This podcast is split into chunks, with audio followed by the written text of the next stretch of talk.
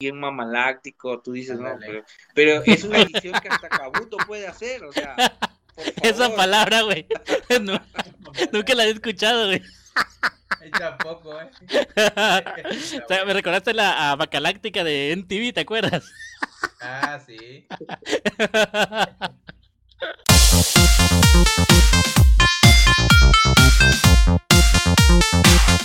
¿Qué tal, banda? ¿Cómo están? Bienvenidos a este nuevo Divagando Podcast. Después de una semana larga de varias cosas y varios sucesos que han pasado en internet, aquí estamos. Aquí estoy con Daniel y con Persagui. Por fin ya le vemos la cara a Persagui. Después de varios podcasts. Hoy, sí me. Hoy sí te bañaste. Hoy sí me siento guapo. Hoy, hoy sí. Como Shocker, ¿no? 100% guapo. Ándale, ah. el guapo ven. Ah, sí, está bien, está bien. Este. Bueno, pues vamos a divagar de los sucesos geek, ¿no? Y los sucesos de esta, de esta semana en cuanto a, pues, cuestiones de entretenimiento, cultura pop y todo esto. Ahí veo que Daniel ya se compró su colección de, de Mario Bros. Trae una moneda, ¿no? El hongo y el... Ah, ajá. Y el ladrillo de este... El de la moneda. El ajá, de la, moneda. Ándale. Fíjate que de figuras... ¿Qué marca es? De la Sigma, no. Figuras, las SH. Shigards, creo que se llama. Mm. Bueno, pues ya que estamos ahí, aprovecho porque tengo el Mario Bros. de mis. Eh, me eché una vuelta porque, digo, para los que no son de Tabasco, pero le mandamos un saludo. Pero la verdad estamos muy emocionados en el aspecto de que, pues la tienda, ahora sí que suena comercial, pero se lo merece, Anti-Gravity Collectors. 25 años, aquel 12 de marzo de 1996, cuando estaba en la, en la avenida Pajes Yergo, enfrente de reconocido periódico local. Y, y, bueno, pues ahí nos juntamos, todos los frikis, todos los fans. Ahí sí, para que veas, ahora sí que detrás de cámara estábamos hablando de las cosas de closets. Pues sí, éramos fans otakus de closets. Y pues no todos sabrían, no, nos abríamos con todos estos productos o este hobby para compartir. Pero sin duda alguna, eh, le mandamos un saludo a, al señor Lalo, a Lalo Petrokovsky, Eduardo, y a la señora Maite Romero, que siguió eh, la, la, la, tienda de, especializada en cómics, figuras y mangas. Eh, pero bueno, ahí nos concentramos todos. Ahí aprendí a jugar las cartas de TCG de Magic, de Magic cuando estaba iniciando. Tenían una mesita en ese el localito, se llamaba Comics and Magazine. Pues bueno, pues ya cumplieron 25 años y ahorita están en la Europlaza en la colonia Carrizal. Y bueno, ahí conseguí esta figura. Entonces aprovechen porque ahorita por aniversario tienen descuento el 25%. Y, y pues bueno, acá está la, la, figura de Mario Bros. La ando yo buscando. Y bueno, ya aquí está en la colección. Y aquí está pues Yusuki Nanami, nuestra vocera oficial de Spotaku. De igual que está hecho de, de plastilina ahí con, con el maestro Ari. Y, bueno, pues ya la tienda cumplió 25 años, muchachos. No sé ustedes qué recuerdos, qué anécdota tienen. yo me acuerdo que yo era muy chiquito, o sea, cuando salía con mis papás así a las plazas, este, ese era un local que eh, yo recuerdo que yo me metía para ver los cómics y de ahí yo decía, ah, mira, aquí están los de los, superhéroes en, en, los cómics. Y preguntaba yo cuánto costaban y yo decía, no, pues no, no tengo para comprar, o sea, no me los compro me compraban si acaso un numerito, no sé, un, un sueltillo ahí de Spider-Man o, o del Capitán América, algo, algo que, este, cómics sueltos, pues, por así decirlo. Claro. Pero no, no de colección. Porque yo veía, por ejemplo, me tocó ver, este, conocer la saga de Civil War cuando la trajeron. Y este, y yo decía, pues, ¿cuánto cuesta? No, pues cuesta 200, 300, no sé. Y yo decía, ¿qué? Y era un libro, o sea, eran los libros, pues, de colección. Que claro que, que, no, que no en cualquier parte, o sea, ni en las librerías, o sea, cuando Sanborns o Liverpool, no le hacemos el comercial, ¿verdad? Pero ellos todavía no traían esos, esos este, números porque pues no les importa, o sea, no era ventas, pues, o sea, no, no era ventas que le generaba tanto como ahora. Y pues se reconoce pues que, que ellos sean pioneros en, en, el, en la venta de artículos de colección, tanto este cómics, anime, manga. Yo me acuerdo que en una, una revista que sí alcancé a comprar, no me acuerdo si fue, uh, ah, no me acuerdo si era Club Nintendo o cuál, ah, no, no, recuerdo qué revista compré, que eh, tenía el presagio de que eh, cuando sacaron Naruto, por ahí de los 2000, eh, se iba a convertir en el nuevo Dragon Ball. Yo me acuerdo que eso sí lo, leí muy, muy bien en esa revista que me compré. Y este, y yo recuerdo que yo era niñito, y sí, tal cual, se convirtió en una, en un anime de, culto, prácticamente el, anime más famoso de todos en cuanto a los otakus, que, que son muy, muy, muy fans definidos de Naruto, y pues la verdad, muchas felicidades al aniversario por, por cumplir tantos años de sueños, de esperanzas, de colección y pues les mandamos un saludo muy afectuoso y esperamos algún día cuando se recupere la normalidad grabar ahí en, las instalaciones, ¿por qué no? A mí me tocó conocerlo cuando estaba en Pajes Yergo y, y ya de ahí cuando muchos años después cuando renovaron y se volvió zona de escape, ya es que pusieron su área de videojuegos. Yo fui a conocerlo porque me llamó, me llamó mucho la atención cómo eh, cómo arreglaron la zona de juegos, los sillones, ¿no? Y que tenías tus snacks, podías comprar este, pues botanas que venían de, de, de, Japón, de Corea, o sea, las botanas de los como las que ponen en la, que solamente antes encontrabas en las expo, ahí la podías encontrar y botanear y pasar un rato por ahí. Y este, y, y era muy y de hecho el lugar es muy llamativo porque está frente a la pista de hielo de la, de la plaza y te queda ahí el cine, o sea, vas un sábado, un domingo, pues te recorres todo ahí y ahí está la tienda. Sí. Y me llama mucho la atención eso porque creo que era de los primeros lugares que yo conocía eh, de ese tipo, más que nada por la estructura que tenían de poner las consolas, las pantallas.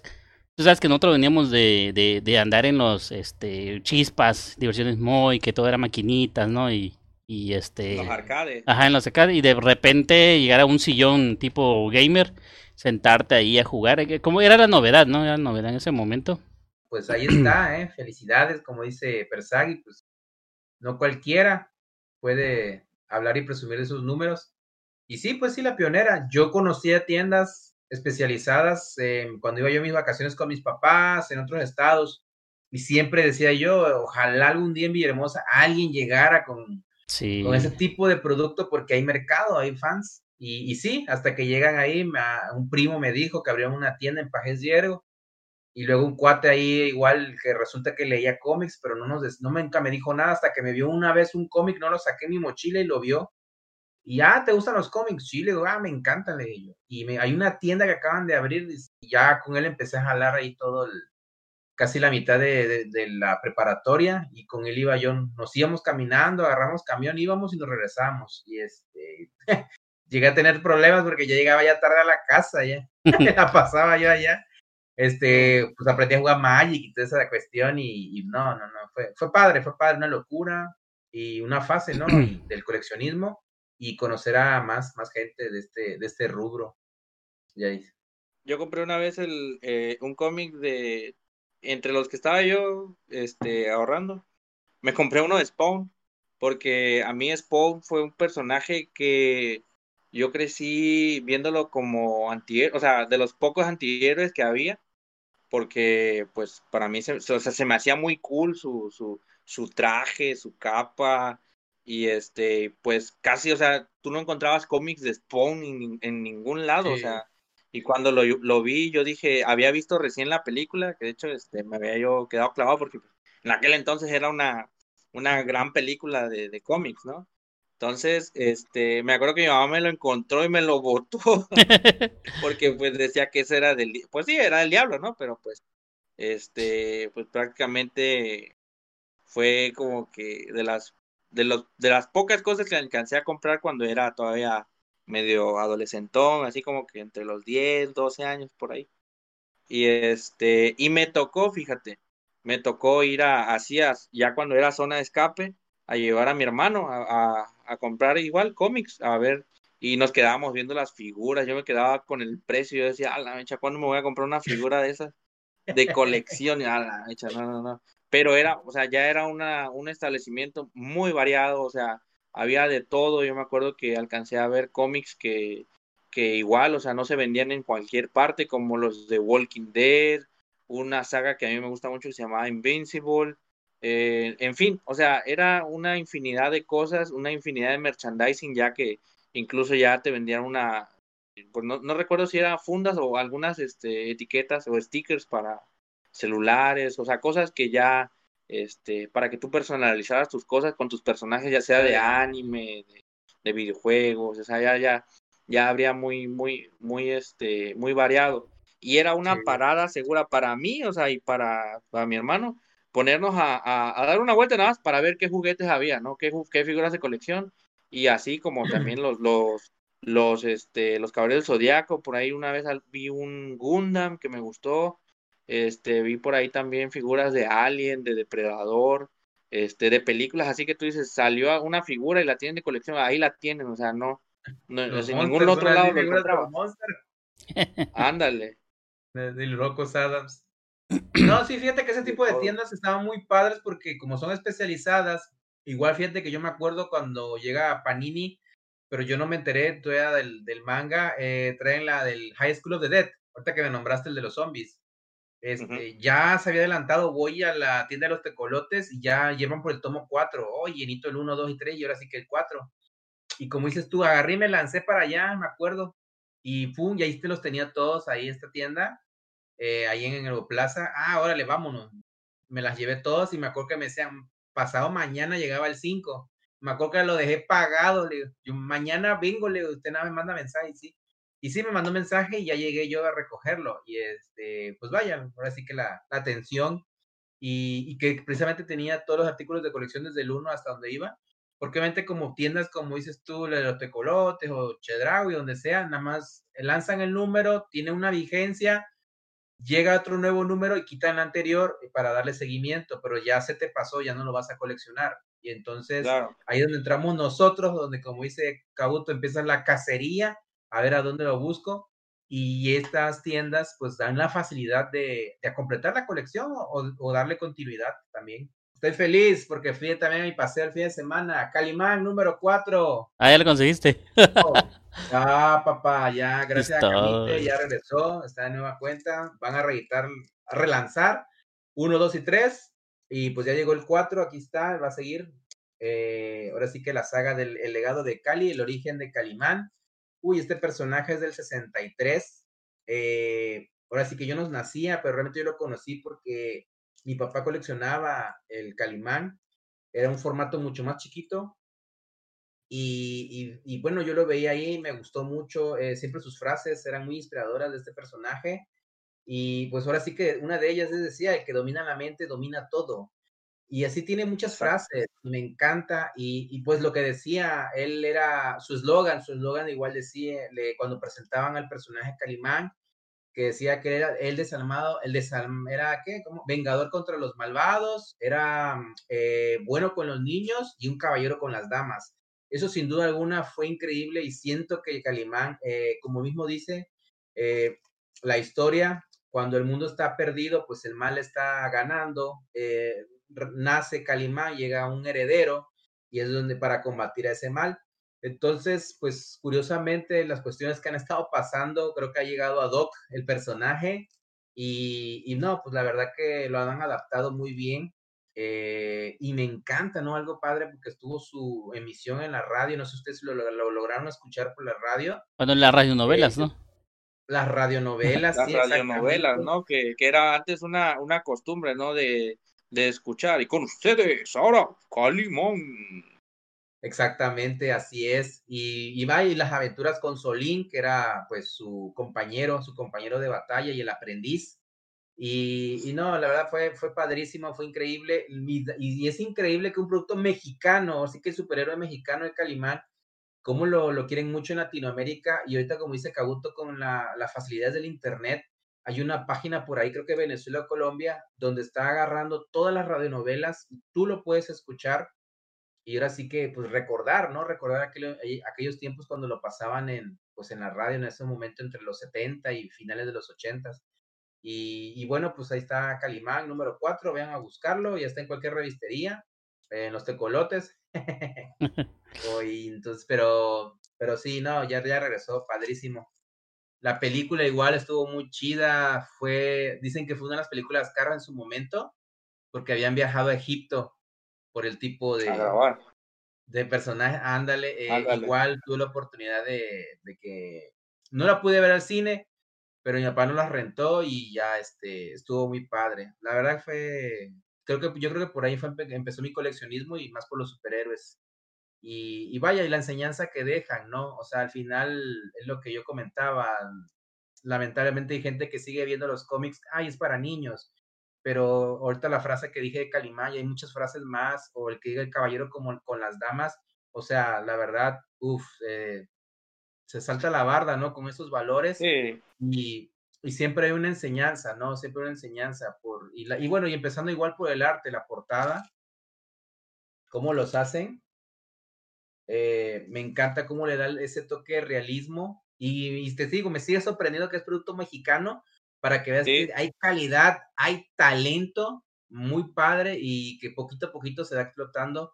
Y pues bueno, aquí está, de nueva cuenta Calimán, no sé ustedes si. No, y se ve, se ve, se ve muy vintage, o sea, sigue, sigue teniendo ese estilo, no hay como una remasterización, sino sigue teniendo el estilo clásico de, de los dibujos de ochenteros del cómic mexicano. Y este, fíjate que Calimán, o sea, es el superhéroe por excelencia mexicano, o sea, junto con todos los personajes eh, de la cultura mexicana, pero yo creo que es eh, sin duda el, superhéroe mexicano, quizá dándose un tirito por ahí con el Santo o con el, Chapulín Colorado, pero este sí tiene, tiene, tiene mucha, e, es un, es un, un héroe de culto prácticamente. Y yo creo que está bien conservar la, la, la magia en el cómic, porque yo creo que eso fue lo que atrapó. Yo creo que si trataran de hacer una serie, una película en estos tiempos o una serie animada, a lo mejor perdería un poco la, eh, la ¿cómo se llama? Lo, lo, que hace característico a Calimán, ¿no? Todo lo que te enseña, todas las aventuras que vive, todo lo clásico. Todo misticismo que nos da. Ándale, sí, todo eso como que lo perdería y, y, yo creo que es muy bonito que se quede como un cómic de culto, porque pues así no cualquiera lo conoce, sino es, es algo que igual como hasta como herencia, porque yo me acuerdo que mi papá o, tíos así, este, pues ellos leían a Calimán de niño, entonces es algo que igual va a seguir eh, incluso pasándose de generación a generación. Oye, ¿conoces a Calimán? No, pues mira, este Calimán, mi papá me enseñó que Calimán y aquí está el cómic, acá, o sea, eh, se va a volver como una cultura, ¿no? Y pues eh, ojalá hicieran a lo mejor una figura de colección, no sé, ahí por ahí este, he visto que hacen custom de figuras, pero estaría chido tener una, una figura de Calimán como para tenerla ahí en el, en el, en el escritorio, en la mesa o ahí en el, eh, al lado de tantos cómics, sí. Entonces sí, este, pues precisamente, pues qué bueno, del baúl de, de, de Dani, el baúl de, de coleccionista. llegué a escuchar sus, eh, de Calimán llegué a escuchar sus radionovelas, en una época en la que nosotros vivíamos fuera de la ciudad y la televisión no se veía muy bien, lo que más se consumía era la radio. Entonces me acuerdo que en mi casa siempre escuchaban La Mano Peluda, los cuentos de estos de las, las radionovelas, eh, entre ellas la del Ojo de Vidrio y todas esas, y escuchábamos la de Calimán.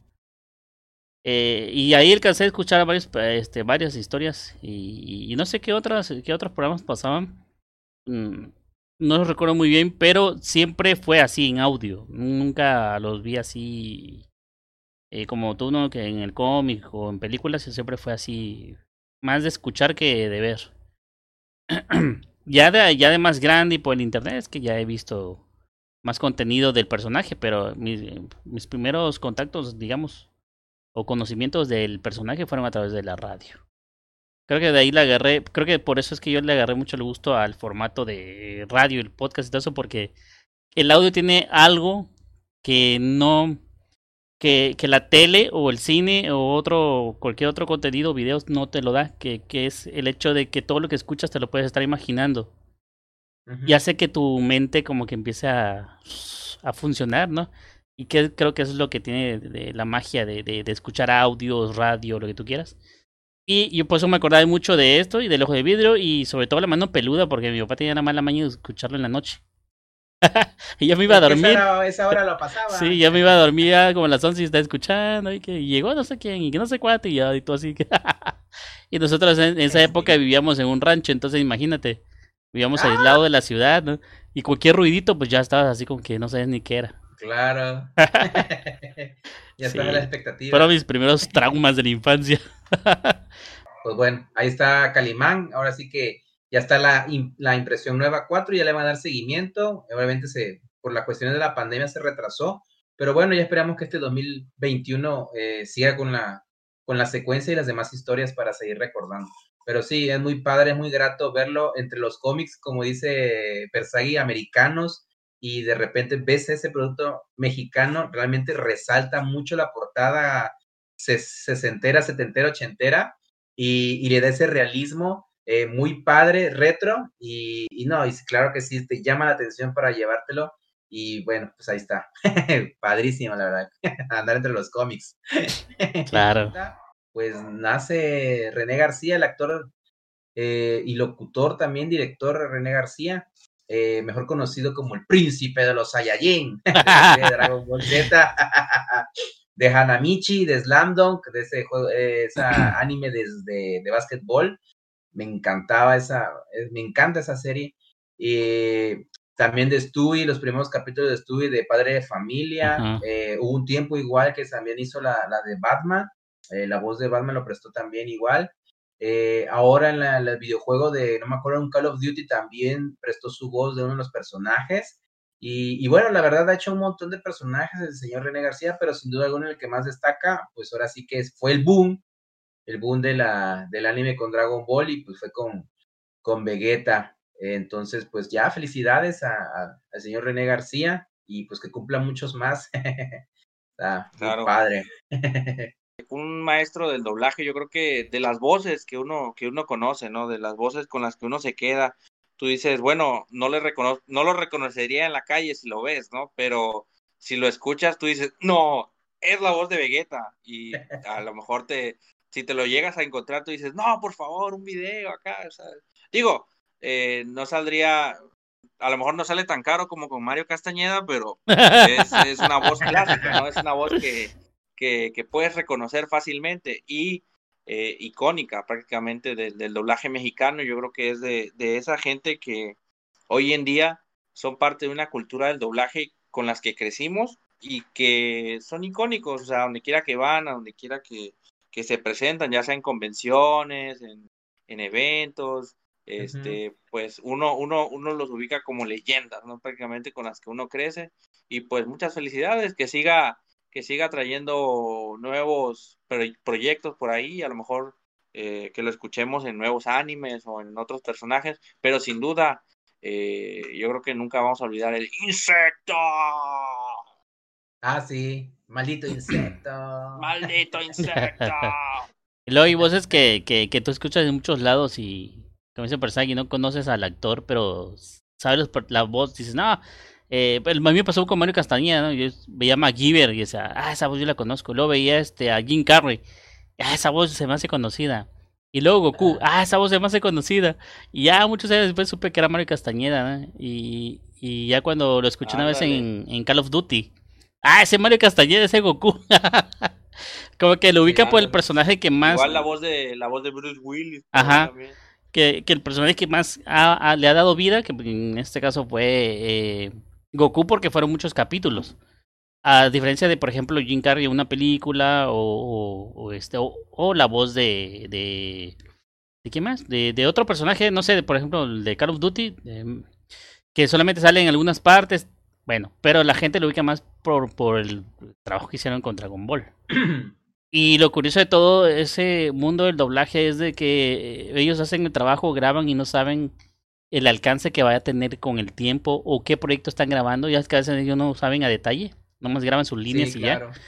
Y no saben, no, ellos no saben qué alcance van a tener. Y cuando vienen a ver, ya fue el boom, ¿no? Y ya les empiezan a invitar a las convenciones, acá y allá, y la gente, entrevistas, y ya saltan este de, de ser una voz que nadie conoce su rostro a ser unos personajes de que ya, ya están al frente, ¿no? Como cualquier cantante, como cualquier otro artista que, que, que aporte su talento en, en algo que tenga que ver con el entretenimiento. La, lo padre de ir a las convenciones, expos, es conocerlos y su trabajo, ¿no? Porque cualquiera diría, ah, bueno, nada más presta su voz o lo imito y no es cierto. O sea, todo el trabajo que llevan, lleva un estudio, si van a una escuela, eh, si llevan una preparación y no nada más es hablar por hablar, eh, ahora sí como decía el maestro, este, Alfonso Obregón, muchas veces, pero ya por mi experiencia, veo al personaje, ah, ok, ¿qué te parece esta voz? Y ta, ta, ta, ta, ta, ta, ta, oye, sabes que padrísimo, me convence, o le puedes modificar lo puedes cambiar, pero ya la misma experiencia que da, dice, ya no necesito verla, nada más con solo ver el personaje, yo ya te puedo decir qué voz puede, puede tener.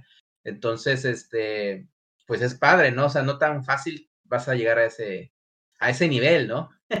sí, también tiene mucho que ver con la observación, ¿no? Y el estar escuchando también, por ejemplo, si viene en inglés o viene en japonés, eh, las intenciones de las frases.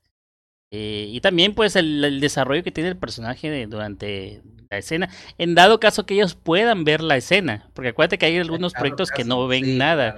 Nada más les dicen, el personaje es así y así. Y ellos imaginan, ¿no? Más o menos cómo podría ser. Y ya lo, ya lo graban. Ya lo que decía este Eduardo Garza. ¿Te acuerdas cuando invitaron ustedes a Eduardo Garza? Eh, tuve la oportunidad de entrevistarlo por parte de la jeringa que estuvimos también en esa ocasión. Y yo le preguntaba, oye, ¿qué se siente ser famoso? y se empezaba a reír, no, yo no soy famoso, solamente soy alguien que le gusta su trabajo y gracias a la internet la gente me ha conocido y hemos tenido la oportunidad de venir a estos lugares donde la gente, bueno, demuestra su cariño, nos aprecia y pueden conocer quién es la voz que está detrás del personaje que le han tomado mucho cariño. Y ese cariño que le han tomado al personaje nos alcanza a nosotros también. Es lo que él nos comentaba esa, en esa ocasión. Y es cierto, ¿no? Es cierto, este, en el caso de él, bueno, la voz de Francis, la voz de Josh, hermano de Drake, este, ¿qué otro personaje así? De Bleach. De Bleach. También, Ichigo. Ajá. Bleach, personaje principal. y entonces, pues, eh, no sé, creo que la gente le tiene más aprecio a los actores de doblaje precisamente porque muchos crecieron viendo caricaturas o el anime doblado claro. a latino y creo que es, como dice Persay, es una voz, ya son voces icónicas que la vas a recordar toda tu vida. Son parte del, del crecimiento de muchos en la cuestión de entretenimiento. Eh, sí, así está chido, está chido. A ver que ya podemos hablar con algún alguien que se dedique al doblaje también. Ándale. Y para saber un poco, para conocer, para conocer qué tan, qué tan complicado o qué tan difícil es el mundo, porque a nosotros nos parecerá fácil, ¿no? Decir, ¿sabes qué? Voy a decir unas dos, tres frases de un personaje y ya, pero no sabemos cuántas veces dijeron o cuántas veces se avientan decir la misma frase una y otra vez hasta que quede, hasta que al director le guste.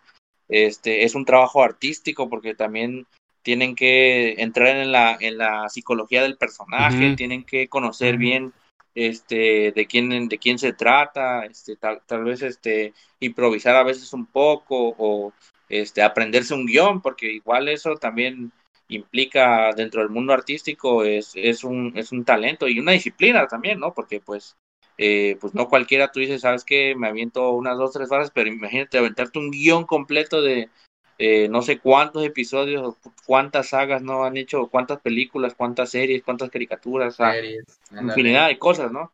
Que para nosotros no, nos, nos parecerá fácil, pero es un trabajo muy, muy, muy, debe ser un, bueno, debe ser un trabajo, yo me imagino que debe ser un trabajo muy difícil y pues ah, gracias, gracias, ¿no? Que gracias que exista este, este mundo del doblaje, yo creo que Así, o sea, como les decía, yo creo que si nos topáramos con alguna persona que hace doblaje, a lo mejor tú dices, bueno, sí sé quién es, pero no lo conozco, no conozco su cara, pero si escuchas su voz, tú dices, ah, no, esta persona es tal personaje, le tengo que hablar, le tengo que pedir su autógrafo, ¿no? así es. pues ya, felicidades a René García, a todos los actores de doblaje, ¿no? Por su su labor, su oficio, pues sí, que es padrísimo y como dices, marca, marca eh, época, marca a la persona, marca infancias a muchos y, bueno, pues ahora sí que ahí están, por felicidades por su gran labor. Yo les quiero hablar eh, ya para cerrar un poco de que Disney Plus la rompió con la serie de WandaVision. Esta serie que se trató de dos personajes, de Wanda y de Vision, que son parte de los de los Vengadores. es la primera eh, producción que vemos de Marvel posterior a, a, la gran saga de Avengers Endgame. Y pues dejó mucho, mucho, mucho, mucho este ruido por ahí, porque los fans, los fans de Hueso Colorado, así como yo, así como ustedes, eh, se hicieron muchas teorías, hicieron mucho revuelo en redes sociales, estaban tratando de adivinar qué es lo que iba a pasar, quién era el villano, eh, cómo, cómo iba a cerrar la, la serie, qué personajes de otras películas o, qué otros personajes del universo Marvel iban a salir, si se, si se iba a, abrir la puerta del multiverso, si iba a salir el Doctor Strange, iba a salir el Mister Fantástico, Silver... O sea, habían metido hasta a la mamá de los pollitos, o sea, habían metido un mundo de personajes que se iban, eh, o se habían imaginado que iban a salir y al final no salió nada de lo que esperaban y eso deja decepcionados a muchos fans, pero la serie rompió, o sea, rompió esquemas porque hace mucho que una serie no nos tiene pendientes cada fin de semana a ver qué memes van a salir, a ver qué, qué de nuevo trae esta serie. A, mí me enganchó mucho todos los viernes, este, trataba yo de, de, llegar a mi casa y que nadie me interrumpiera porque me tenía que poner a ver WandaVision con mi hermano y pues a mí me gustó mucho el final, es muy este, autoconclusivo. A mí no me da todavía la cabeza como para que exista una segunda temporada. Y yo creo que lo que están haciendo está bastante bien porque te lanzan un episodio cada semana y te mantienen enganchado. Diferente a lo que hace Netflix de tirarte toda una temporada y te la avientas en un fin de semana. Entonces, lo que, lo que hicieron bien Disney es lanzar un episodio por semana para ir calando a la gente e irlas enganchando porque no tienen tanto material original como sus competencias. Entonces, yo creo que ese va a ser el, el parteaguas ahora de Disney Plus, lanzar series con episodios semanales para que la gente esté enganchada y siga pagando la mensualidad, que por cierto, la serie, digo, la, la plataforma de Disney Plus yo creo que es de las más costosas actualmente.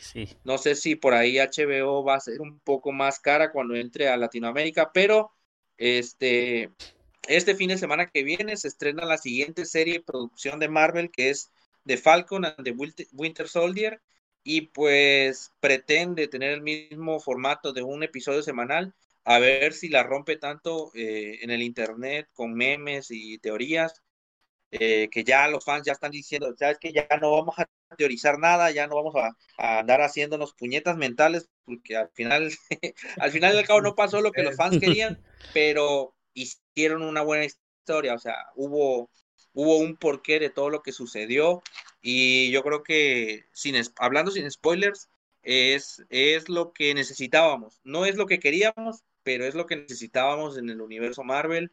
Y eh, este fin de semana van a competir eh, precisamente el estreno de, de, esta serie de Falcon y de Winter Soldier contra el Snyder Cut de la plataforma de HBO de la Liga de la Justicia de Zack Snyder. Ahora sí vamos a ver a ver qué es lo que lo que hicieron estas personas, qué es lo que hizo este muchachón de Zack Snyder eh, con la Liga de la Justicia, la versión definitiva. Estaba diciendo esta semana que había muchas versiones, que tenía muchos cortes, que tenía versiones en blanco y negro, en a color, en sepia, eh, versiones de una hora, versiones de tres horas, o sea, en fin, pero que esta versión va a ser la definitiva y esperemos que salve la franquicia del universo cinematográfico de DC, de los superhéroes de la Liga de la Justicia.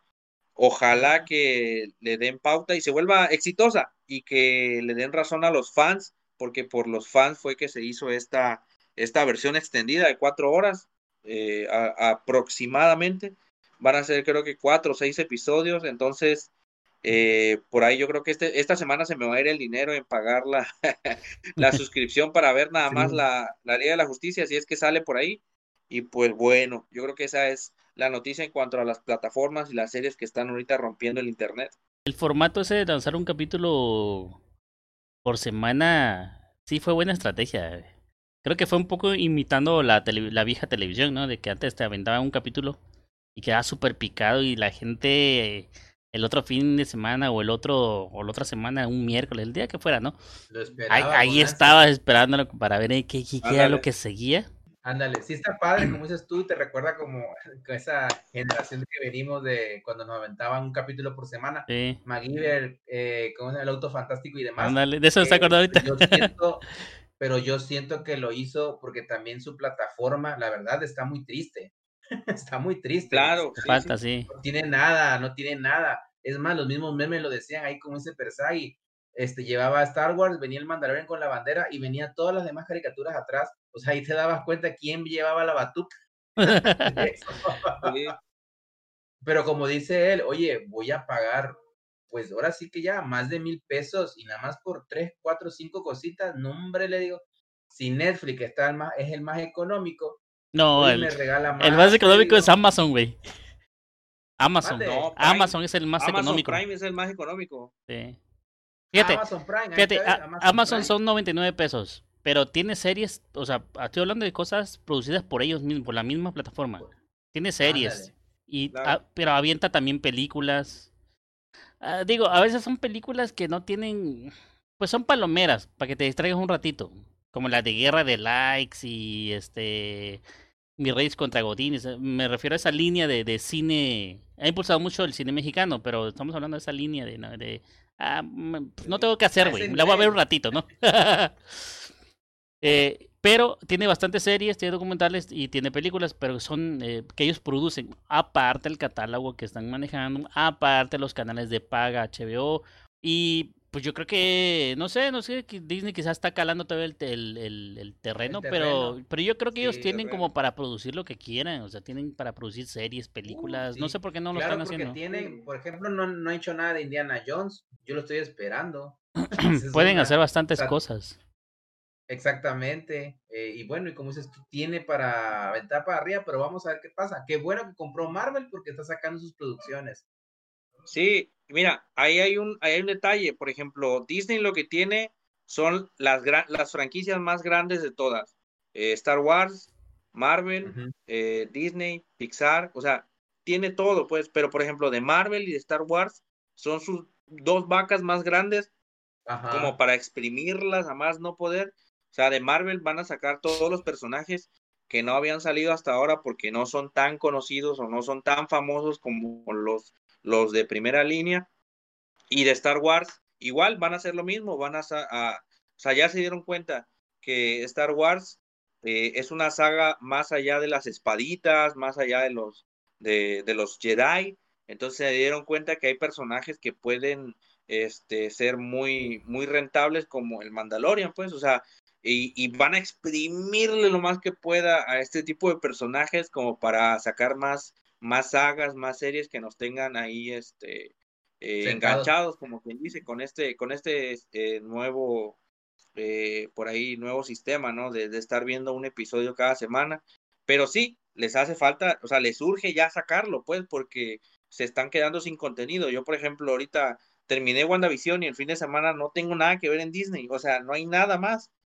Hay una, hay una, hay una serie, o sea, le llaman serie, a una, unos episodios que están sacando de personajes, se llama Legends. Esta es una recopilación de todas las partes o todas las escenas que han sacado de un solo personaje. O sea, hace cuenta, tú le das clic y el primero es, creo que Visión eh, y Wanda, como son los dos que salieron ahorita en la serie, cada uno tiene un episodio, pero no es un episodio, o sea, es una edición que hasta Kabuto podría hacer de todas las escenas que han sacado de visión desde su primera aparición, su segunda película, su siguiente película, y ya, o sea, no ofrece nada nuevo, solo es como un recuento para ver, o sea, pero como está en Ultra HD y se ve así bien mamaláctico, tú dices, no, pero, es una edición que hasta Kabuto puede hacer, o sea. Esa palabra, güey. nunca la he escuchado, güey. Tampoco, ¿eh? o sea, me recordaste la Bacaláctica de NTV, ¿te acuerdas? Ah, sí. Ay, güey. Oye. pero fíjate que. Esperemos que le eche ganas. pero imagínate tú, imagínate tú que hasta Claro Videos tiene sus propias series, güey. Originales de ellos, ¿te imaginas? Siendo una plataforma no muy grande, siendo una plataforma que, ah. que en México no es que es, digo, en México es gratis, bueno, por lo menos los que tengan Telmex, es gratis, güey. Y aún así, te sorprende a veces con algunas series, güey. Ajá. Tiene, los derechos de Inuyasha. Yo, sí. los quiero y no. Y no hay más los tiene, me puse a investigar y los tiene, claro, video. Sí, tiene animes clásicos completos y en latino, güey. en latino. Yo lo que me más o menos me he dado cuenta que ciertas cosas que Netflix desecha de su catálogo, como que Claro Video lo recicla. Recuerden que es la fue la primera plataforma en tener y en mantener la serie de Malcolm completita, güey. Ya ahora la, agregaron a Netflix. Pues la primera plataforma fue Claro Video con, con Malcolm. Eso que te digo, yo desde que tengo internet de Telmex, desde ese eh, momento, güey, empecé a ver Malcolm y si no la han quitado. Eh, digamos que es como una de las series que abanderan la, la plataforma y la gente la está viendo y la gente la está viendo. Ahorita pues ya está en Netflix, pero... Pero también está en Amazon. Este... Ah, sí. Malcolm está en Prime. ah, ándale, sí, es verdad, sí, es verdad, sí, es verdad, güey. Está en, Amazon. Prime, es sí, es cierto. Yo las vi y yo las, volví a ver. Pero mira, yo creo que, mira, podrá estar en Amazon Prime, pero Malcolm no se ve bien en, en, en o sea, no me digo que no, o sea, como que no me acostumbro a, poner una plataforma para ver Malcolm. Ah, Malcolm a cada rato lo pasan en la tele, o sea. Sí, sí, sí. O sea, digo, a menos que yo quisiera ver un capítulo en específico, pero Malcolm es una serie que es atemporal, o sea, tú puedes ver cualquier capítulo en la tele que te pasen y te gusta, lo ves y te quedas enganchado, o sea, un capítulo, luego ves el otro, luego ves el otro, o sea, es una serie atemporal, cualquier capítulo que veas de Malcolm te puede gustar, o sea, entonces no, no necesitas verla en una plataforma, pero ahí está. Sí, sí, es, es, una serie que dentro de dentro de su de sus qué serán, no sé si son 20 minutos, menos de 20 minutos, tiene un comienzo, tiene un desarrollo, tiene un cierre, o sea, tiene un final. No te lo dejan como que en continuación. Solamente como en dos ocasiones tuvo continuación algún capítulo de Malcolm, pero todo lo que le pasaba al protagonista o en la serie pues empieza y ahí termina, o sea, no te deja nada sin resolver. Como en otras series de que no, las tienes que seguir viendo ah, para que veas cómo se resuelve el conflicto, ¿no? En, otras series. Sí, pues es que puedes ver cualquier capítulo al azar.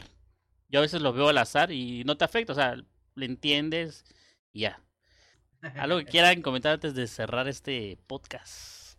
Pues bueno, pues esta semana, pues yo quisiera que se dieran la oportunidad de que cuando salga el Snyder Cut, para aquellos que son fans, para aquellos que les gusta eh, el universo cinematográfico de DC, que por favor traten de ver la serie legal, o sea, si tienen que pagar lo que sea una ida al cine por ver esta, esta icónica serie que va a ser, eh, lo hagan porque precisamente en cuanto a las ganancias que tenga va a determinarse su éxito. Y yo creo que todos vemos piratería, todos vemos en algún momento en alguna página, llámese, no quiero decir nombres, eh, traten de verla legal, porque pues de ahí va a ser tomado en cuenta, eh, por así decirlo, su éxito. Y pues nada, pues que nos dejen en la caja de comentarios por ahí de qué les gustaría que hablemos, qué temas quieren que tomemos en cuenta. Yo creo que estaría bueno la próxima vez o el próximo podcast hacer un podcast de los comentarios que pues, hay por ahí que Kabuto se da la tarea de leer los comentarios que nos dejan en cada video para ver de qué quieren que hablemos, de qué quieren que divaguemos por acá. Eh, les mandamos muchos saludos, les agradecemos muchísimo que se suscriban al canal de YouTube, y a los que nos escuchan a través de Spotify o cualquier otra plataforma en, las que, en la que alcancemos a llegar por ahí. Eh, les agradecemos mucho eh, su confianza en este programa Divagando Podcast. Eh, les mandamos muchos saludos desde este, desde este lado del río, su amigo Persagui, ya saben. Espero que, que la estén pasando chido. Y pues pronto, pronto, pronto nos volvemos a ver. Pronto nos volveremos a abrazar cuando esta pandemia se acabe. así es. Así es. Y bueno, pues yo, pues para la despedida, pues va a ser un poquito triste. Eh, pues ahora sí que una condolencia y que descanse en paz. Lamentablemente, ahora sí que en el ámbito del musical, el mundo del rock, género que a mí me encanta, pues ahora sí que pierde la batalla a una enfermedad que todavía no se ha anunciado de qué es, pero ya es lo de menos, que descanse en paz. Me refiero al saxofonista de la banda La Maldita Vecindad y los Hijos del Quinto Patio, a Eulalio. Eh, pues lamentablemente murió, falleció el día de ayer y hoy en las noticias en las mañanas, pues le hicieron unos homenajes. Eh, nació en San Luis Potosí y bueno, pues ahora sí que es fundador eh, de, la, de la banda, de la Maldita Vecindad. Y, vaya, no, eh, ayer, ahora sí que rumbo a mi trabajo, estuve escuchando las, las rolas, la de la Kumbala, que es un éxito. Ya lo pasado pasado, cover de, de José José, precisamente del de Calimán, el de, ¿cómo se llama? Solín. la canción de Solín. Solín, eh, Pachuco. igual es un éxito, igual de la malta vecindad. Y también una que ya no me acordaba, que también es viejita, que se llama El Dedo. Eh, ahora sí que está doc por lo que viene por las votaciones. Ahora sí que la, la, historia de don José y don Héctor dice que se levanta muy temprano para ir a hacer fila. Así que ahí se las dejo, escúchenla por favor, y es de las viejitas. Cuando la escuché dice, ah, no manches, está a doc lo que viene. Y bueno, pues dejó un gran legado. Eh, pues ahora sí que descansa en paz a, a, a Eulalio, alias eh, Sax Así, y bueno, y pues sigan viendo Ni Gabano Podcast y ahí estamos ahí para, para ustedes. Bueno, gracias a todos los que nos vieron, nos escucharon desde donde sea que lo hicieron. Muchas gracias y esperemos verles pronto por acá o vernos pronto por acá. Hasta luego, banda. Nos vemos. Bye. Bye. Excelente semana. Bye.